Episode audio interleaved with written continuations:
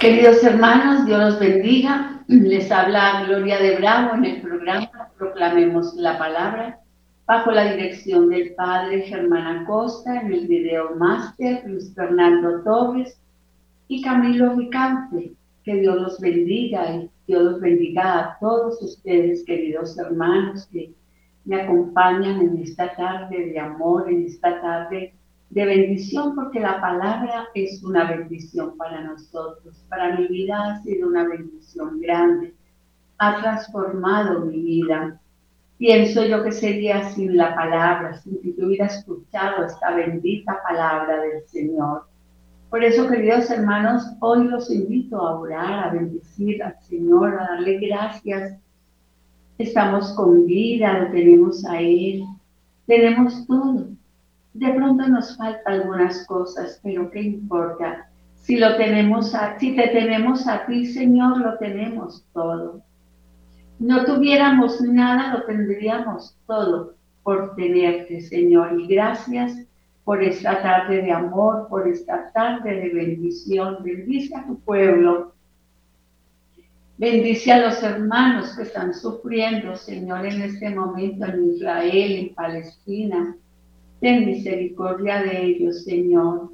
Ayúdalos, ayúdalos, sácalos de allí, Señor. Su necesidad es grande. Te los entregamos de una manera especial. Bueno, queridos hermanos, hoy les voy a hablar sobre alguien que para mí es tan importante, que desde que le conocí, desde que conocí al Señor, para mí ha sido la persona importantísima en mi vida, que ha llenado mi vida, que me ha enseñado a orar, que me ha enseñado a crecer en la gracia, en el conocimiento del Señor, que me ha dado la palabra de Dios, que ha sido para mí el gran consejero y también ha sido consolador en los momentos difíciles de mi vida. Y también ha sido abogado. Miren todo lo que es el Espíritu Santo de quien les voy a hablar en este momento. ¿Quién es el Espíritu Santo? El que ungió a Jesús. El ungido del Padre era Jesús. Y el profeta Isaías nos lo dice a través del capítulo 61. El Espíritu del Señor está sobre mí porque el Señor me ha consagrado me ha enviado a dar buenas noticias a los pobres, a aliviar a los afligidos, a anunciar libertad a los presos. Esta palabra hoy la aplicamos porque es para nosotros, para su pueblo, para sus hijos. Es una palabra hermosa porque Dios nos da esa capacidad de poder ayudar a liberar al cautivo, de que el Señor sane a los enfermos. Nosotros, claro que no hacemos nada, pero el Espíritu Santo lo hace a través de nosotros. Quiere usar nuestra voz y quiere usar nuestras manos como iglesia que somos del Señor. Libertad a los que están en la cárcel, a anunciar el año favorable del Señor, el día en que nuestro Dios nos vengará de nuestros enemigos. Me ha enviado a consolar a todos los tristes. Es una, una manera tan hermosa de nosotros poder servirle al Señor, porque su espíritu que está en nosotros, podemos ir donde el enfermo, el afligido, el que está en la cárcel, el que tiene angustia, el que tiene soledad, aquel que se quiere morir aquel que no quiere vivir, pues bueno, somos canales de bendición para ellos. Me ha enviado a dar a los afligidos de Sión una corona en vez de ceniza, perfume de alegría en vez de llanto, cantos de alabanza en, en vez de desesperación. Estamos viviendo momentos muy duros, unos más que otros, claro, los que están viviendo en este momento en Israel, en Ucrania, en Rusia, en Palestina, pues el sufrimiento para ellos es muy grande, ¿no? Porque son países en este momento muy afligidos, que el enemigo se ha encargado de afligirlos. Y nosotros, el Espíritu Santo está sobre nosotros. ¿Para qué? Para orar por ellos, para que ellos salgan libres de todo esto, de esa angustia, de esa depresión, de esa soledad. Oramos por el Padre Chucho y por todas las personas que están a su cargo para que pronto él pueda regresar a esta amada Colombia, porque debe ser momentos muy dolorosos para él, ¿no? Así que mis hermanos, eh, esto es el Espíritu Santo. Eh,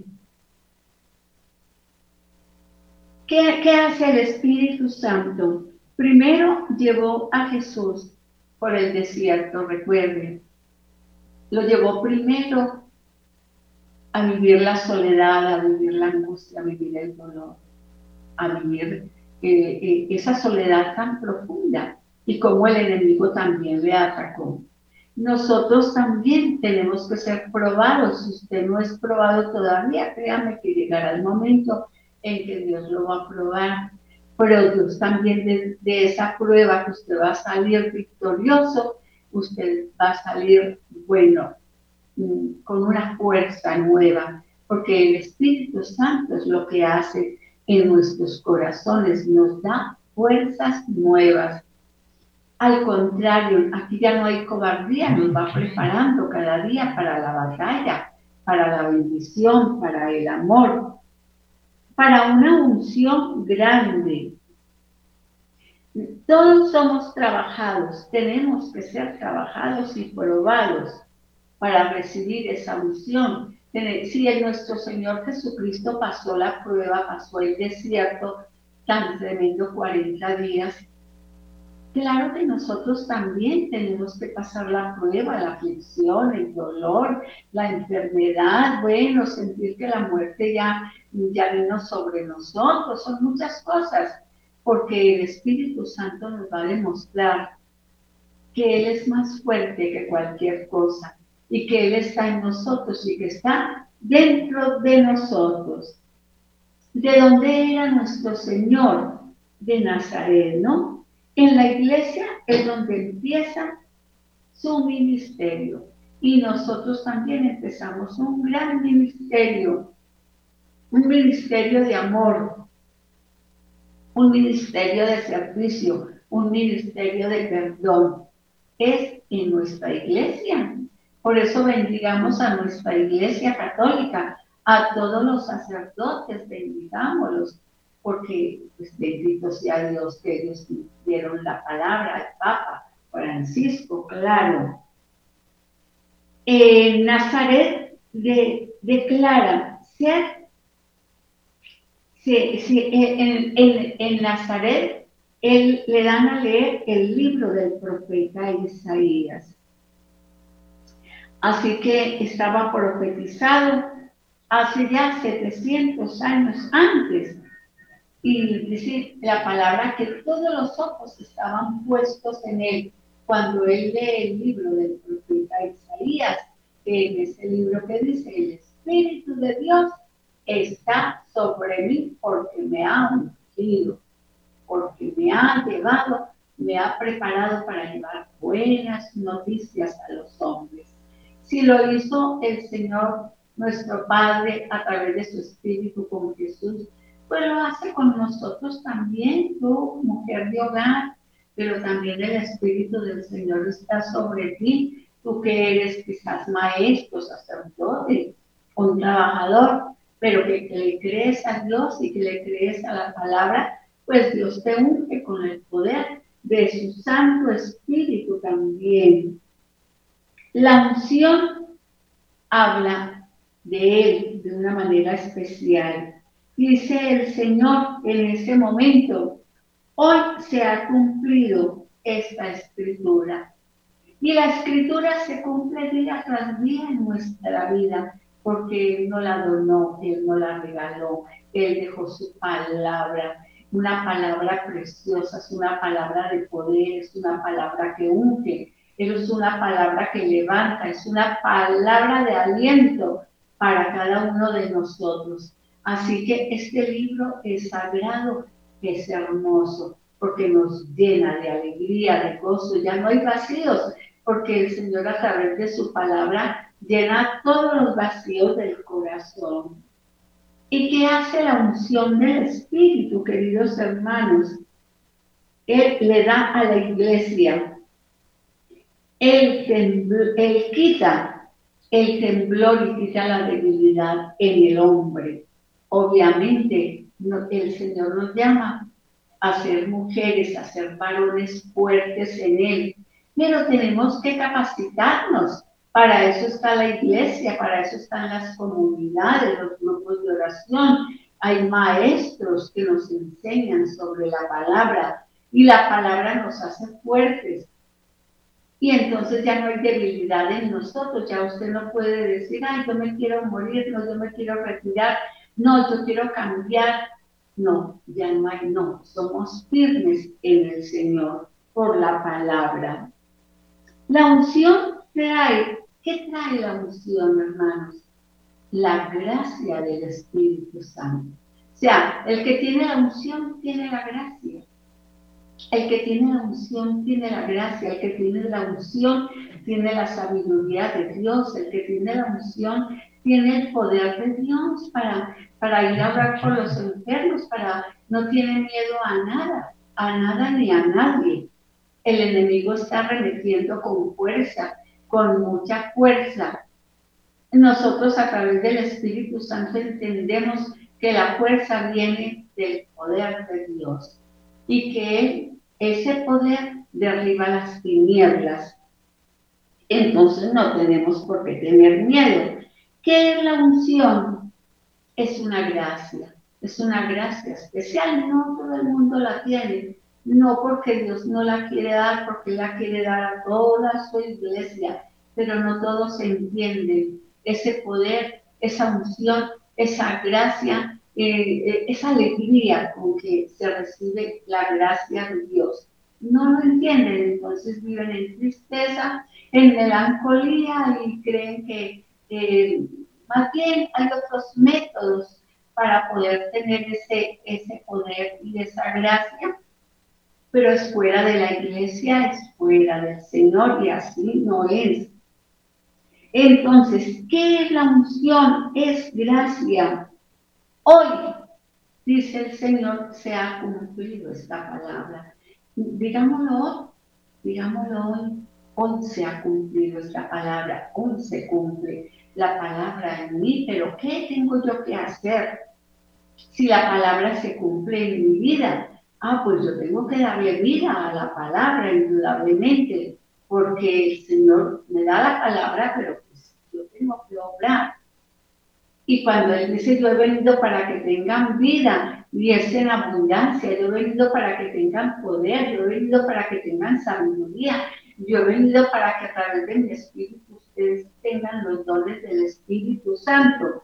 Pues eso quiere decir que hoy se cumple la palabra en mi vida ya se cumplió esta palabra. Bendito sea Dios y por eso trabajo por el reino, por eso le sirvo al Señor y por eso en este momento estoy delante de ustedes predicándoles el Evangelio. Hoy se tiene que cumplir esta palabra. ¿Dónde se tiene que cumplir esta palabra? En mi corazón. Si en mi corazón esta palabra si no llega a mi corazón, quiere decir que no, Dios no ha entrado, Dios no ha hecho no, lo que Él quiere. No que Él no haya hecho nada, no. Él quiere hacer muchísimo. Es que yo, si yo lo recibo en mi corazón, es porque recibo su palabra es porque recibo su gracia, es porque recibo su afecto, es porque le creo a Él y porque empiezo a caminar con el poder con la unción y con la gracia de su espíritu. Entonces, el que hizo el Señor lleno del Espíritu Santo mientras que estuvo en la tierra, ¿qué hizo? Sanó a los enfermos, liberó.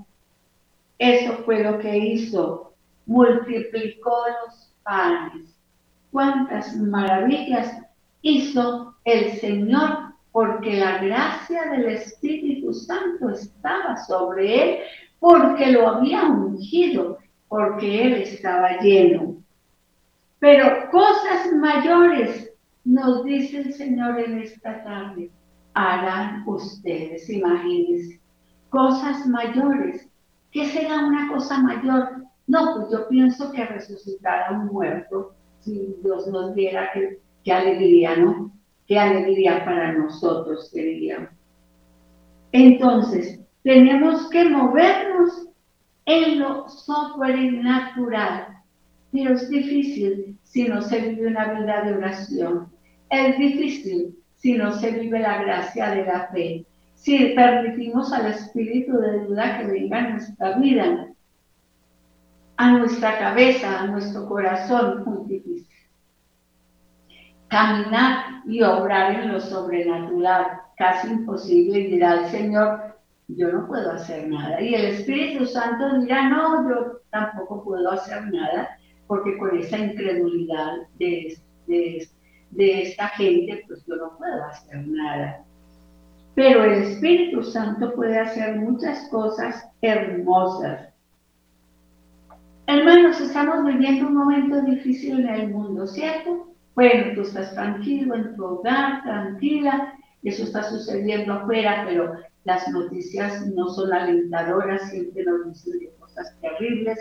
Estamos viendo el mover de la naturaleza con esta fuerza tan impetuosa. Estamos viendo la sequía, estamos viendo mil cosas y estamos oyendo de mil cosas. En este momento nosotros estamos muy lejos de Israel, pero estamos escuchando porque las noticias nos informan de lo que sucede en el mundo. Sin embargo, quiero darte una buena noticia a ti. Hay un avivamiento, hay un avivamiento y hay un avivamiento para tu corazón, para tu vida, en medio de los desastres que hay en la naturaleza y de, los, de todo el pecado que hay en el mundo. El Espíritu Santo quiere obrar en ti, quiere que haya un avivamiento en ti, quiere que tu mente, tu espíritu, tu corazón sea transformado. Él quiere que tú seas un gran emisario de Dios, que tú seas un gran evangelizador, evangelizadora. Nosotros tenemos que ser portadores de cosas, de palabras nuevas. Todo es nuevo para nosotros, por el avivamiento. ¿Qué significa avivamiento? La llenura, el poder, la gracia, la fuerza del Espíritu Santo. El Espíritu Santo que se mueve en nuestra vida con poder y con gloria por la fuerza de la oración. Mi hermano, tengo que estar hablando de oración. Yo casi siempre les hablo de oración porque es imposible que una persona que, que, que, que, sin vivir oración pueda vivir un avivamiento. Pues yo personalmente no lo creo. Si a mí me dice yo estoy lleno del Espíritu Santo, ¿cuánto tiempo duras en oración? yo le preguntaría, no, pues escasamente me persino y gloria al Señor y aleluya y no más. No, no, no puede hacer cosas grandes y maravillosas que el Señor quiere. Entonces, un avivamiento. Ellos ayunaban, los apóstoles. Hablemos de Pentecostés. El día de Pentecostés, Hechos 2.42, Hechos, Hechos 1, 2, él habla de, una fuerza, de un poder, de una gracia, de un avivamiento, de una fortaleza. En medio de tantas dificultades, ellos fueron llenos del Espíritu Santo y empezaron a anunciar con valentía. Dice la palabra de Dios y eran transformados por el poder y por la gracia del Espíritu Santo. O sea, no eran ellos. Por ellos no eran humildes pescadores. No había nada en ellos, no había nada, no eran estudiados, no se sabían las escrituras. O sea, no, no, eran incultos. Y el Espíritu Santo les dio un poder y una gracia. ¿Y cuántas personas empezaron a convertirse a partir de Pentecostés? ¿Cuántas personas? ¿Cuánta gracia de Dios? ¿Y cuánta gracia de Dios se ha ido derramando por el mundo Cuánta gracia de Dios en las comunidades, en los grupos de oración, gentes transformadas, gentes que son liberadas, que son sanadas del alma, del espíritu, de la mente, del corazón y de su cuerpo, por la gracia del Espíritu Santo.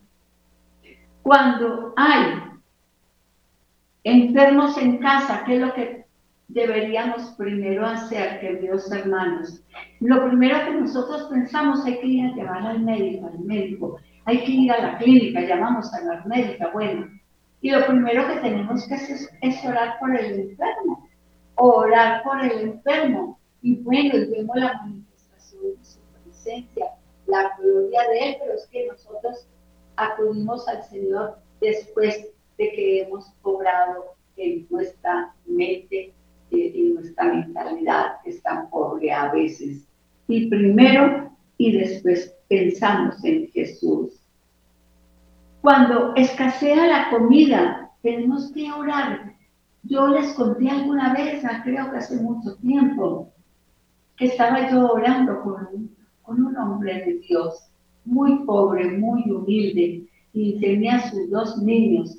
Y, y, él se sentó a la mesa a desayunar con los niños, pero no había nada sobre la mesa, no tenía nada, ¿no? Es que ni siquiera neverita tenía este, este señor. Y entonces él empezó a implorar al Padre, a darle gracias, no a implorar, empezó a darle gracias al Padre por los alimentos que iba a recibir de sus manos y en la mesa no había nada. Y terminó la oración diciendo, Padre, gracias por los alimentos que vamos a, comer mis hijos y yo. Cuando tocaron a la puerta y alguien les trajo de frutas y alguien les trajo unos huevitos y otra persona les trajo el pan. Así obra el Señor de una manera maravillosa. Es que Él se mueve en la gracia de la fe. Eh, eh, es como el Señor animándonos en esta tarde, queridos hermanos, a movernos en la fe porque nos falta fe. Créanme que nos falta fe, entonces tenemos que movernos en lo sobrenatural. Este hombre se movía en lo sobrenatural y por eso Dios lo bendijo a él y a sus hijitos. Entonces, es lo que tenemos que hacer. Hay que caminar como caminó San Pablo. Dios, ¿qué hacía con San Pablo? Le hablaba fuerte al corazón. Y por eso él sentía los latidos de su corazón, que eran los latidos de Dios, y por eso él lograba en el poder, en la autoridad del Espíritu, en el poder, en la autoridad de Dios, porque se movía en la gracia de la fe. Mis hermanos, si esto no lo entendemos y si no nos movemos, pues ya es porque no queramos, ¿no? pero eh, créame que así sucedió, por eso Pablo obraba en autoridad eh, y no le importaba, y no le importaban las autoridades que lo estaban persiguiendo y desde luego que lo llevaron, lo llevaron a la cruz, pero a él no le importaba porque para él primaba la presencia de Jesús y primaba la presencia del Espíritu Santo.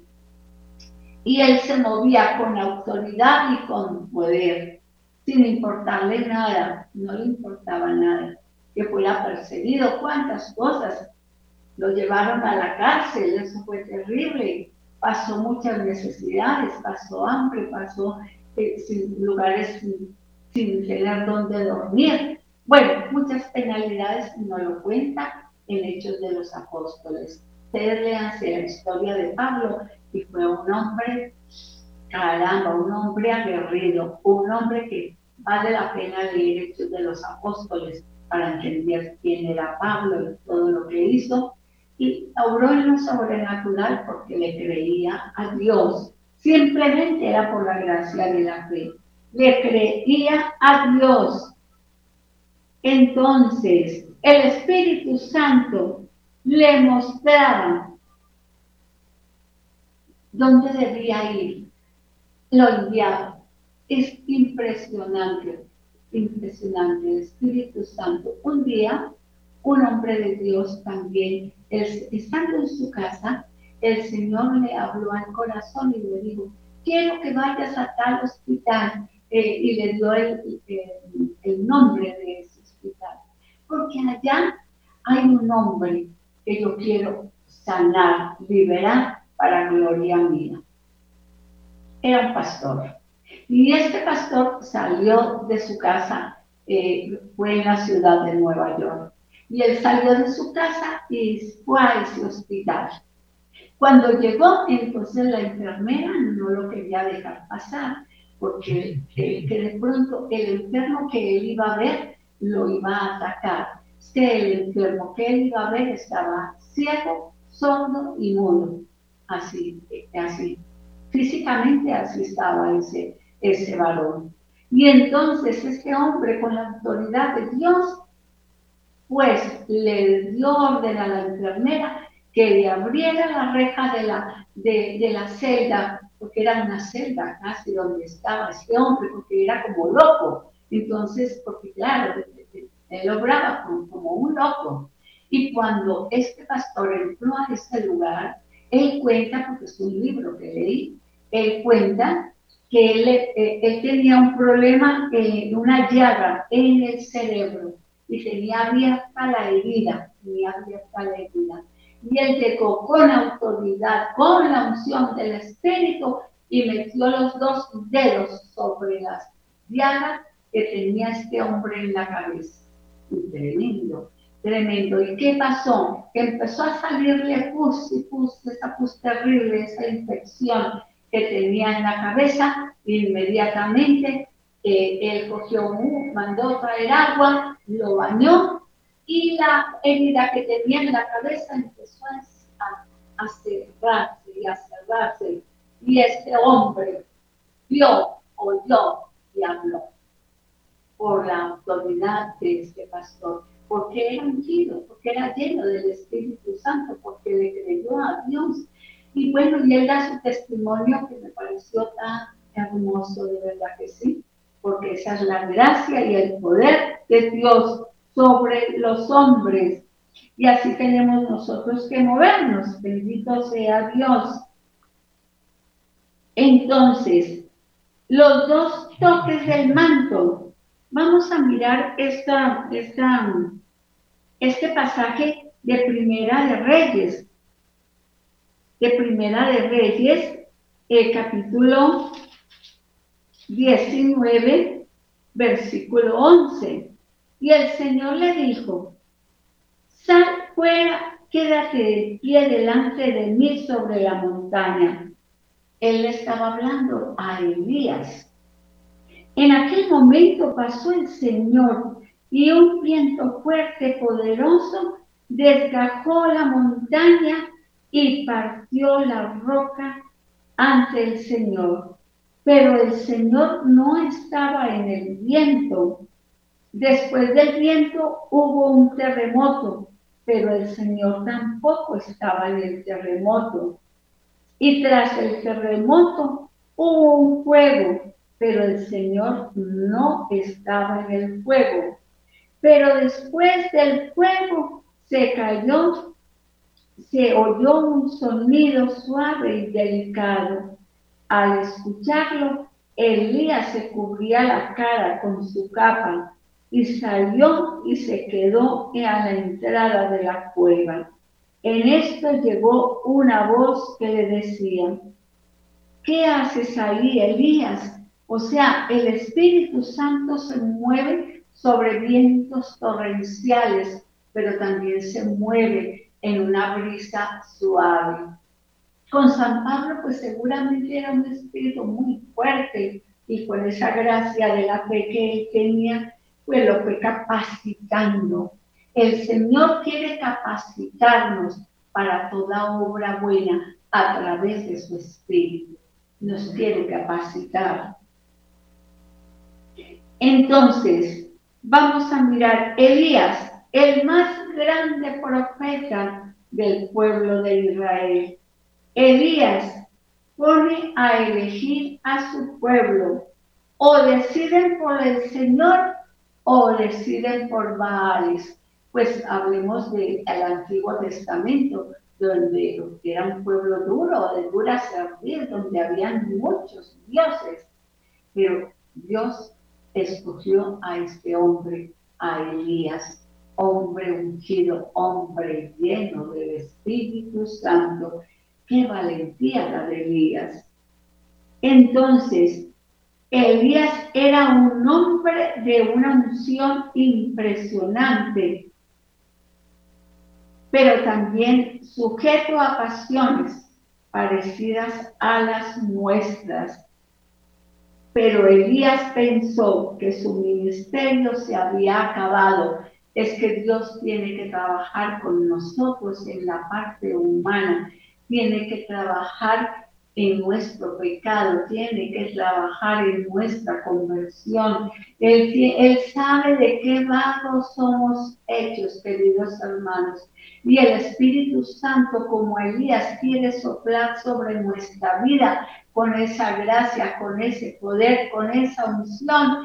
Pero tenemos que trabajar el pecado y decirle, no te quiero, no quiero que estés en mi vida, no quiero que me visites, nada que sea negativo, mi hermano, mi hermana, usted déjelo entrar a su corazón, porque el Señor quiere a usted, hermano y hermana, llenarla de la presencia y del poder del Espíritu. Elías era un hombre de unción, pero sujeto a pasiones parecidas a las nuestras, ¿no?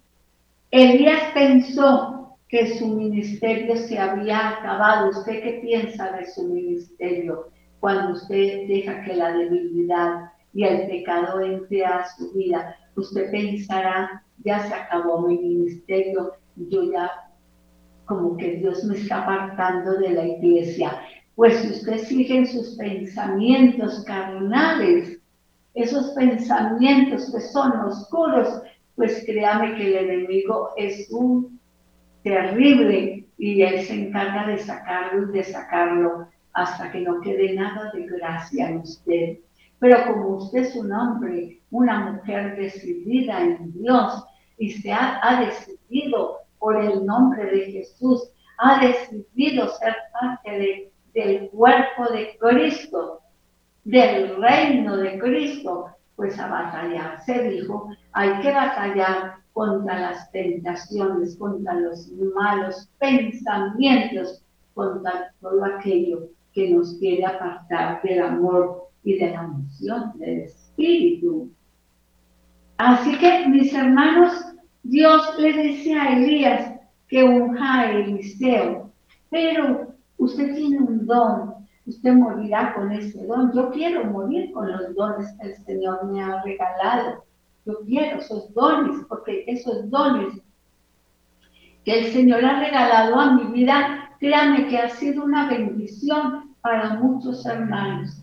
Y lo podemos testificar delante de los hombres. Somos bendición. Hay hombres que son maldición para otros no, nosotros somos bendición porque Dios nos ha ungido, porque nos ha llamado a llevar su palabra.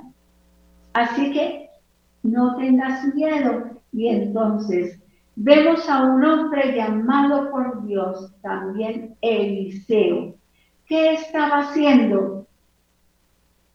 Eliseo cuando Dios lo llamó estaba orando, que cuando Dios te llame estés en oración, estés en pulcritud del corazón, que tu corazón y tu mente sean pulcros delante del Señor, una mente limpia, una mente sana, para que Él pueda hacer su obra, porque Él se vale.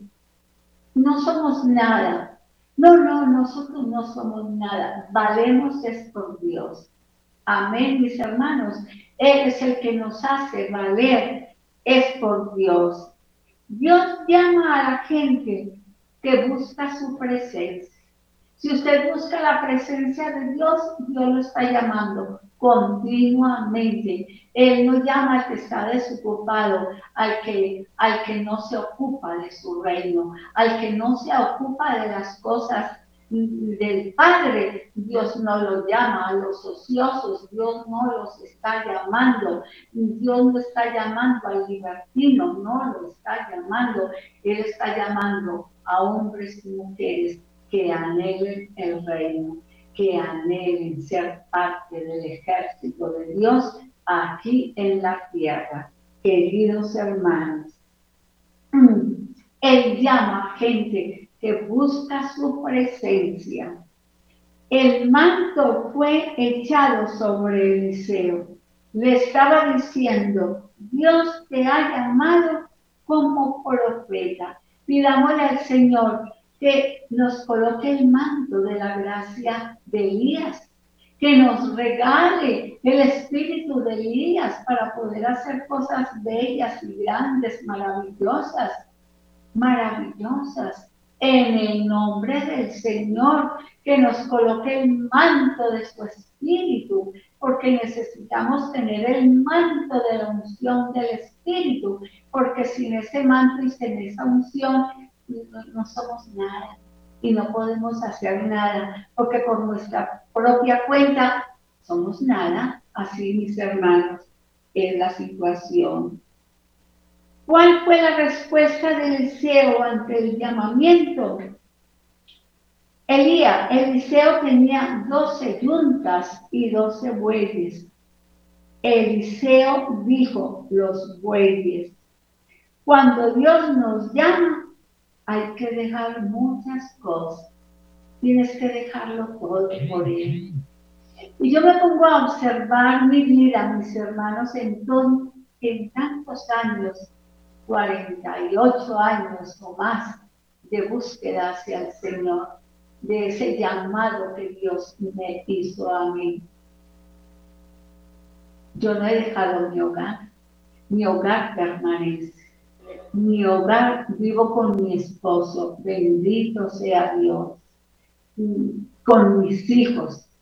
No he dejado nada. Lo que Dios me ha querido que yo deje el pecado, aquello que, es lastre en mi vida, aquello que puede estorbar en mi corazón y que yo no lo quiero, porque no quiero nada que obstruya la entrada de Jesús en mi corazón.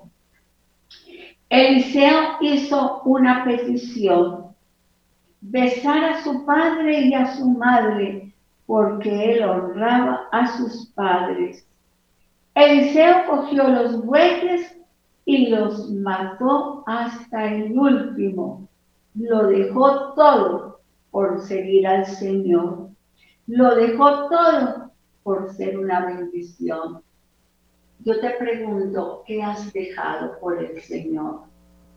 ¿Qué impide que, yo, que tú busques la presencia del Rey? ¿Qué te impide buscarlo en oración? ¿Qué te impide ir a la Eucaristía diariamente? ¿Qué te impide rezar el rosario a Mamá María? ¿Qué te impide vivir una vida de gracia? Aquello que es un impedimento para ti, quítalo. Quítalo de tu vida, quítalo de tu vida. A lo mejor es una bobada, a lo mejor no es una tentación, a lo mejor pueden ser pensamientos tontos, deséchalos de tu mente, mi hermano, mi hermana, para que vivas una vida de victoria. A lo mejor no es nada grave, a lo mejor, pero pequeñas cosas que el enemigo coloca en tu vida para causar tropiezo, para no dejarte avanzar en la gracia, en el conocimiento de Dios, para no dejar que tú seas una bendición para otros para no dejar que el reino te pertenezca. Mírate que hablo claro, mi hermano, mi hermana. Entonces, el que pone, Eliseo cogió los bueyes y los mató hasta el último. Lo dejó todo por seguir al Señor.